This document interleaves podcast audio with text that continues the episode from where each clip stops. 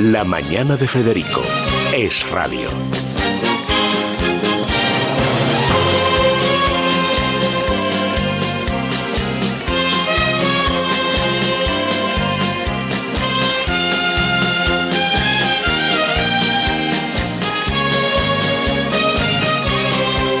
Seguimos en un día de muchas nubes y algunos chubascos sueltos, sobre todo por la parte occidental, que tradicionalmente se llama la raya de Portugal.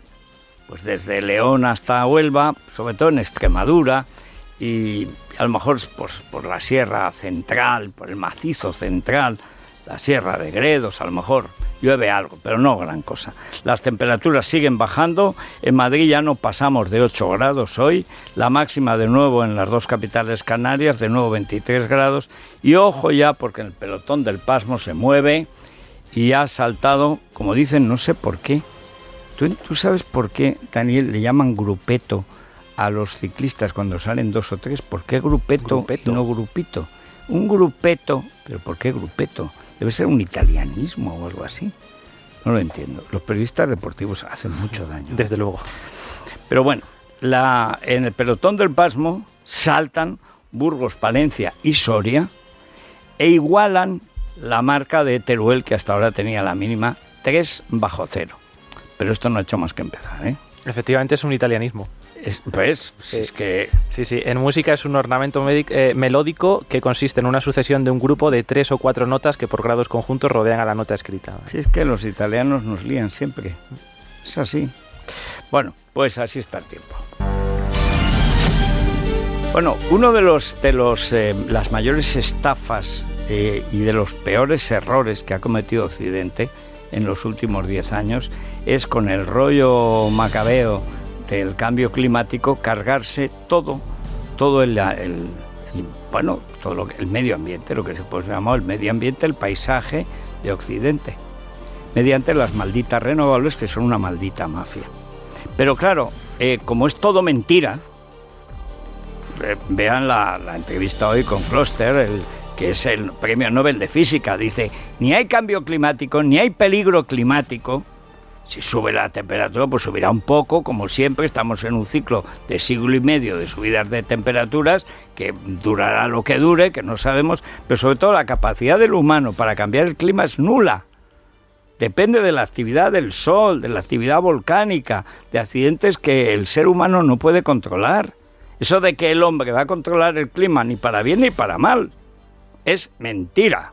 Bueno, pero ya, como esto es una, un sacamantecas, esto es una máquina de robar y de destruir el paisaje, la mafia de las renovables, los bolinazos, las placas solares que han destruido el paisaje de Europa, que están destruyendo nuestra agricultura, nuestra ganadería, pero destruyéndola. O sea, que la huerta de Murcia vaya a cultivar placas solares, siendo la mejor huerta de Europa, o sea, es, es que es criminal. Bueno, pero detrás, ¿qué hay? Dinero, dinero. Todo este rollo comunista de las el, fin del mundo, el apocalipsis, el decrecimiento económico, todo esto lo mueven los verdes que mandan, o sea, verdes sandías, alemanes, que odian a la humanidad menos ellos. Les gusta el río, los bosques y cosas así. Son precristianos, son animistas, consideran que el ser humano es una especie que molesta, es la única mala en la Tierra, como si ellos pertenecieran a la especie del ornitorrinco. O sea, auténticos zumbaos. Bueno, pues se hicieron con el panel y enseguida los de las renovables dijeron, hombre, aquí nos vamos a forrar, vamos a meterle miedo a los niños y con la ayuda de políticos corruptos y periodistas indocumentados, tan corruptos como los políticos, vamos a meter el miedo en el cuerpo a todo el mundo y vamos a cambiar el modelo económico, que es lo que dijo el otro día Azcón, que iba a cambiar el modelo económico de Aragón al servicio del vikingo Samper de Forestalia. Ah, traidor. Ah, traidorazo. Lo contrario de lo que lo dijiste en campaña electoral que ibas a vigilar la concesión a esa banda de facinerosos y que vais a acabar de cargaros la sierra de Teruel. Y el turismo. Para poner molinos y llevaros vuestra parte, claro. Traidorazos y ladrones. Pero, pero ¿qué pasa? Que acaban, acaban en Dubái o sea, en la meca del petróleo. Dice, pero no decís que el petróleo era malo. Pues ayer salió el sultán diciendo, ¿cómo que malo? Muy bueno, las, las energías fósiles son las que han movido, y es absolutamente cierto, todo el desarrollo en los últimos 100 años. El automóvil sin gasolina es inimaginable y la vida sin automóviles pues también. ¿Verdad que no ha mejorado la economía mundial gracias a los combustibles fósiles? Bueno, es que quema mucho, quemaban. Menuda diferencia de cómo, eh, de cómo era lo que quemaban el petróleo antaño a lo que quema ahora la gasolina o el diésel. Es que es la milésima parte de lo que contaminaban. Pero es igual. Ellos se han ido a Dubái porque les pagan el viaje. Y ahí tenemos a la Pelunches que se ha cargado el informe de impacto ambiental para que dar a toda prisa concesiones a estas máquinas de corromper políticos que son la mafia de las renovables. Claro, que estén en Dubái, que estén en Dubái, como estar en Qatar o como estar en el, el Yemen ahora ataca a Estados Unidos, ¿no? Mm. Bueno, los hutíes, que son como los de Hamas del Yemen, atacan barcos y tal. Pero, pero, pero vamos a ver, pero ¿cómo tanta el cambio del clima y os vais a la meca del petróleo? Pero no decís que el petróleo era malo está a punto de ser energía blanca. Dirán ustedes, pero hombre, petróleo negro. No, no, no, será energía blanca. Ahora ya son buenos. La energía nuclear. No, nucleares no, gracias. Ahora sí, sí, gracias, nucleares. Eh, el gas también. Ahora que le llaman verde, metano, metanol, eh, todas estas historias que son tomaduras de pelo. Pero que están allí con el jeque del petróleo, viendo a ver cómo está el cambio climático y se ha llevado el rey de Inglaterra su rollo patatero, farsante redomado. Eh, bueno, Sánchez no sé cuántos aviones se ha llevado, helicópteros, Puma y tal, porque él no quiere ir en coche. 30 kilómetros, esto es lo que hay que ir, de Jaima Jaima, supongo. Bueno, y el resultado, el resultado es grotesco. ¿Cuál es el resultado? Ningún resultado. Como en todas las cumbres del clima.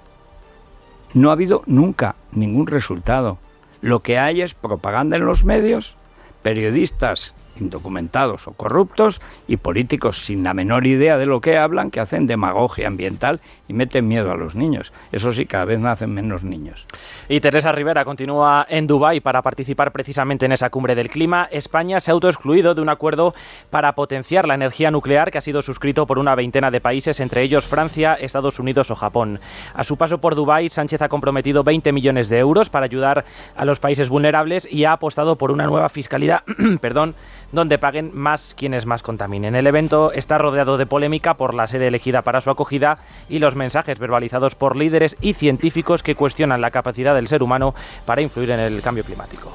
Bueno, Manuel Fernández Ordóñez es, es doctor en física nuclear, no como Sánchez.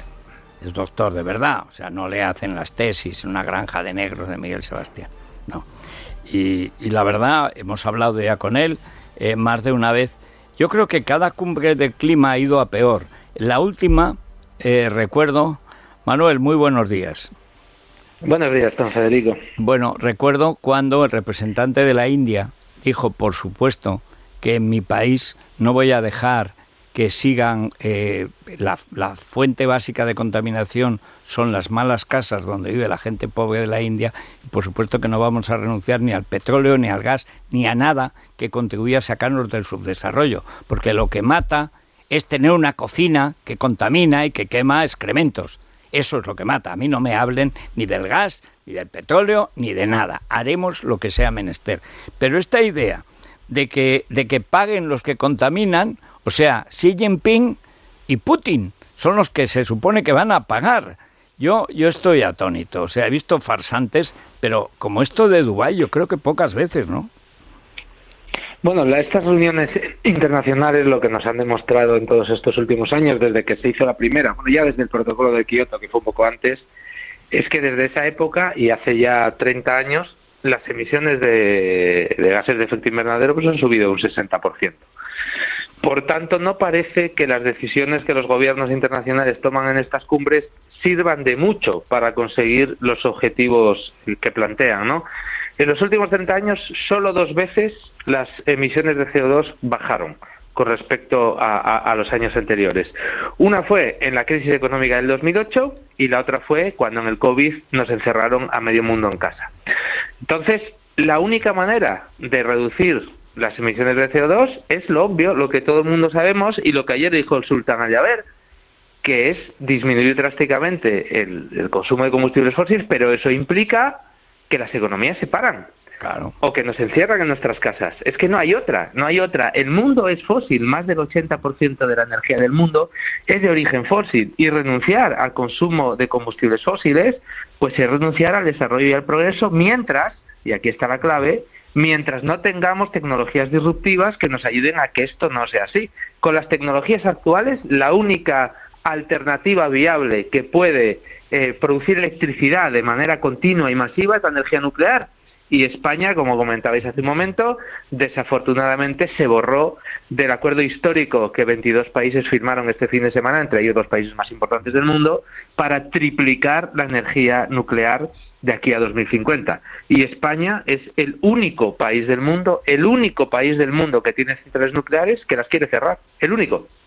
Bueno, es que eso ha cambiado incluso en, en, Alemania, que es el que empieza por su misión a los verdes y a Putin, la gran corrupción de Alemania que ha corrompido Europa, pero ahí han dado marcha atrás y ahora queman carbón como locos, lo mismo que hacen los chinos, los hindúes y todo, bueno, África, eh, Sudamérica, en fin, tremendo. Y eh, me llamó la atención que ayer Macron, que es un zascandil como pocos, dijo que quiere hablar con Milei para ver si se une. Claro, es que los yacimientos argentinos de petróleo y de gas de vaca muerta son gigantescos.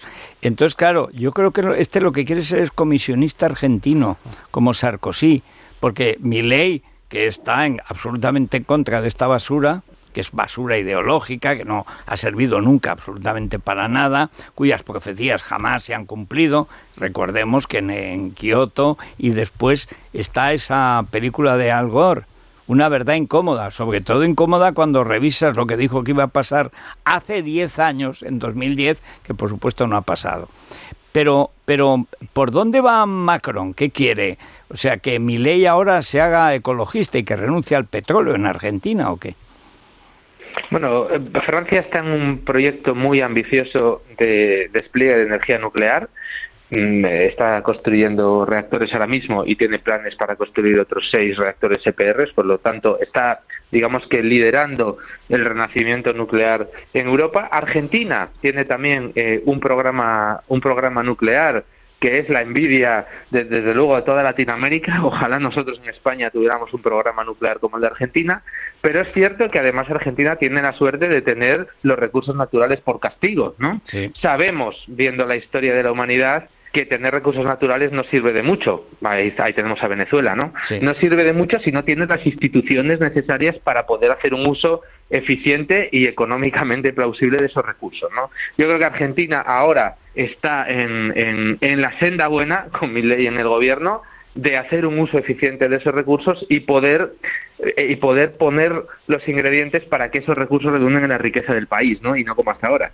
Entonces que Macron le querrá vender esas mini centrales, pero es que Argentina tiene esa capacidad. Yo creo que lo confunde con Paraguay. Porque una de las cosas de Francia es que fuera de allí tampoco se enteran de nada, ¿eh? Ahora, lo que me asombra es pues lo que dices, que España se ha borrado de un acuerdo de todos los países importantes. Bueno, 22 países donde están todos los de Europa que tienen centrales nucleares, donde está Estados Unidos, donde está Japón, donde está Corea del Sur y donde hay otra serie de países, Canadá también, pero lo que llama la atención es que incluso estaba en esa reunión y firmó el primer ministro de Bélgica, un país que hasta hace, hasta hace muy poquito estaba en un calendario de cierre nuclear, igual que España, calendario que van a revertir claramente y van a apostar por instalar nuevas centrales nucleares. Entonces a mí me apena profundamente que el gobierno de España se haya borrado de las reuniones importantes que hay en la COP28, en las reuniones que de verdad van a servir para cambiar algo en el futuro y nos hemos borrado, nos hemos borrado. Si la, la propia viceprimera ministra sueca, que también estaba en esa reunión y que Suecia también firmó, yo creo que dijo la frase del fin de semana, ¿no? Que mirando a todos los líderes les dijo un poco menos de política y un poco más de física. ¿Un poco más de? Física. bueno, claro, que es lo mismo que dice Kloster que, que hoy comentamos en Libertad Digital. Dice, esto del cambio climático lo dicen políticos y periodistas sin escrúpulos que no tienen ni puñetera idea de lo que dicen y es una, una inmensa estafa que lo que nos está es destruyendo el paisaje en Europa. Pero es que las centrales nucleares no destruyen el paisaje como los molinazos y producen mucho más energía más limpia. Y hay que recordar que además eh, Francia está desarrollando también dentro de ese plan un sistema de mini centrales nucleares eh, tecnológicamente muy avanzadas que imagino que con otro gobierno en España, si salimos de esta, que no sé, pues acabaremos comprando nosotros. Bueno, la pena es que efectivamente los tiros irán por ahí, ¿no? Las nuevas mini centrales nucleares, los reactores modulares pequeños, que sin duda van a ser una pieza fundamental en el futuro de la energía. Tenemos ya casi 80 diseños de reactores modulares pequeños sobre la mesa en muchos países del mundo. Muchos países del mundo están diseñando este tipo de reactores. Y al final lo que va a pasar por empecinamiento de un gobierno es que va a aniquilar un sector entero un sector que aporta al Producto Interior Bruto Nacional, un sector que produce 30.000 empleos de calidad y que produce más del 20% de electricidad de España, lo desmantelaremos y cuando no tengamos nada y nos hayamos cargado toda la industria y a todos los profesionales y los reactores nucleares sean una realidad de nuevo en el mundo, los acabaremos comprando habiendo cargado previamente toda nuestra industria, ¿no? Así de triste será. Pues esa es la traza que lleva el asunto. En fin, muchas gracias eh, Manuel y seguiremos, nosotros seguiremos en la brecha, aunque sea contra viento y marea. ¿Qué cantidad de sandeces se siguen escribiendo sobre el cambio climático? O sea, pero yo no he visto una cosa igual. Es mentira. Ayer me hacían una entrevista y dice, ¿usted está contra el cambio climático? Digo, yo no puedo estar ni en contra ni a favor. El clima cambiará como ha cambiado siempre me lo vas a decir a mí que soy de Teruel, que he visto nevadas de dos metros, o sea, depende, estos son rachas, hace siglo y medio que se ha calentado más o menos un grado, grado y medio, y como mucho a final de este siglo, a lo mejor ha subido otro grado o no, porque no hay manera de saberlo. Oye, no hay manera de que en la cabeza de un periodista, que yo creo, empiezo a pensar que es una desviación de la evolución humana, es decir, que el cerebro en lugar de agrandarse empequeñece y no, no, no, no lo acababa de entender. Dice, ¿cómo que no hay cambio climático? Digo, dime qué cambio climático hay, porque yo me lo he estudiado y es un, un, grado y medio como mucho desde hace 150 años.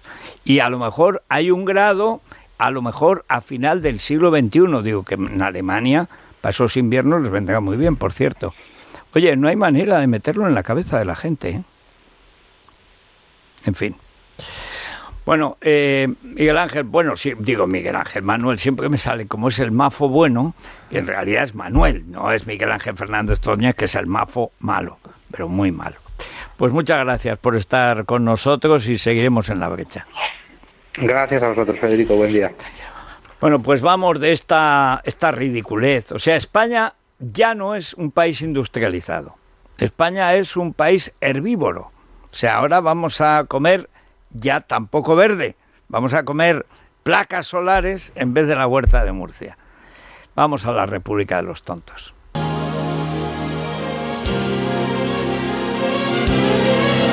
Es la mañana de Federico. Es radio. Bueno, vamos a ver. Eh, que, es que los oyentes, anda, yo estoy con lo del verificador. ¿Por qué no hacemos un concurso? A ver, ¿qué verificador le ponemos a la esquerra? Venga, porque yo ya he dicho que Delci. Para mí, la mejor es Delci. Pues uno, dos, tres, respondo otra vez. Exactamente. Delci Rodríguez. Bueno, pues se aceptan propuestas. Y acabamos eh, de hablar de las energías renovables, de todo este rollo. todo el mundo civilizado dicho energía nuclear menos España. Aquí vamos a comer césped y luego comprarle la electricidad, la energía nuclear francesa. Bueno, pues la COP28, ¿qué les parece que estén anunciando poco menos que el fin del mundo, mientras los expertos dicen justo lo, contrario. Y lo de llevar la cumbre del clima a Dubái, yo creo que es maravilloso. como el, como el Mundial a Qatar. Igual. Pero si es que es una cosa, el nivel de corrupción de esta gentuza es total. Y ya... Por cierto, no han invitado a Samper, lo cual me parece injusto. Nadie hace nada por el clima tanto como Fernando Samper, alias Forestalia. menudo feo que le han hecho. Pues sí, claro que al lado del feo que nos ha hecho Azcón, nada. Uy, Ascon, no sabe, no sabe. O sea, has visto que se le cae el pelo. El otro día estaba en de voz, uy, le hacía aquí unos claros. Ya empieza a aclarar. Eso es el estrés, no, es la Virgen del Tremedal, que esto no lo perdona. Que ya está empezando a Que le quieran poner molinos en la Sagrada Ermita. Vamos, hombre. Hasta ahí podíamos llegar. Eh, te adelanto también que hay un asunto que también ha suscitado el debate en el contestador, era previsible, y son esas declaraciones que hacía ayer Garriga rompiendo relaciones con el Partido Popular, pero a ver cómo se come esto sin abandonar los gobiernos regionales. Es decir, eh, estamos, eh, hemos roto porque no nos dan puestos, pero por supuesto vamos a conservar los que tenemos. Eso es. Como dices tú, pisar moqueta, pisar y comérsela también si hace falta. Pero además yo lo veía ayer, tú veías que no se creía nada de lo que decía. De una cara de incredulidad ante sus propias palabras. Me digo, qué papelón. Esto me toca por ser negro. Dirá, ¿ves? ¿Ves? Esto, esto no lo hace Abascal. ¿Es un papel esto que está haciendo Vox ya en los últimos tiempos? Esa es una buena pregunta también. ¿Es verdad, es realmente el, sentir general ahora mismo en el partido de Santiago Abascal o directamente es una pose para distinguirse del Partido Popular? no sé, de las gallinas ponedoras, como dice. No, Unamuno le llamaba esto el cerebro cojonudo, que es la gente que piensa con la zona inguinal y que dice, esto lo arreglaba yo en dos minutos. Yo de, en dos minutos, te lo dicen ahora, yo te de gambas, en dos minutos lo arreglaba yo. Te voy a decir cómo. Y va y te lo dice. Pero lo mismo, los tíos cuya, cuya última expresión es Ferraz. Y lo de gallinas ponedoras que ponen huevos pero no los tienen. Ortega Smith, lo que ha sido Ortega Smith, el abogado que estaba ahí contra el golpe de Estado, que venía que además a contarnos cómo iban las sesiones, que lo hizo muy bien convertido en, no sé qué. En fin, y pues estuvo bien a Judas ayer, Almeida. Ayer ¿eh? estuvo muy bien el alcalde. Dice, él tendrá muchos huevos, pero los votos los tengo yo. Pues sí, eso es un problema. 648 91 92 60. Bueno, y también podamos hacer una ONG, Salvemos a Vox. ¿No? Claro. Se acerca la Navidad. Pues sí, sí, claro. Lo que no sé es de quién, si es de Pascal, si es de tal. Ahora sabes que quieren convertirse en grupo audiovisual. ¿Ah, sí? Sí, quieren hacer una radio y tal, como ya la televisión del Yunque tuve que cerrar, pues entonces quieren hacer, no sé si era Yunque o Martillo. es que lo del toro o becerro de oro, pues eso le queda nada. Piden 15 millones, se acabó. Será en unos meses o en un año. Así que ahora van a ser un grupo audiovisual que dirigirá naturalmente Kiko Méndez Monasterio, aliado con Gaby Ariza, supervisado por Abascal. Es que es de no creer, en fin. Es la mañana de Federico. Es radio.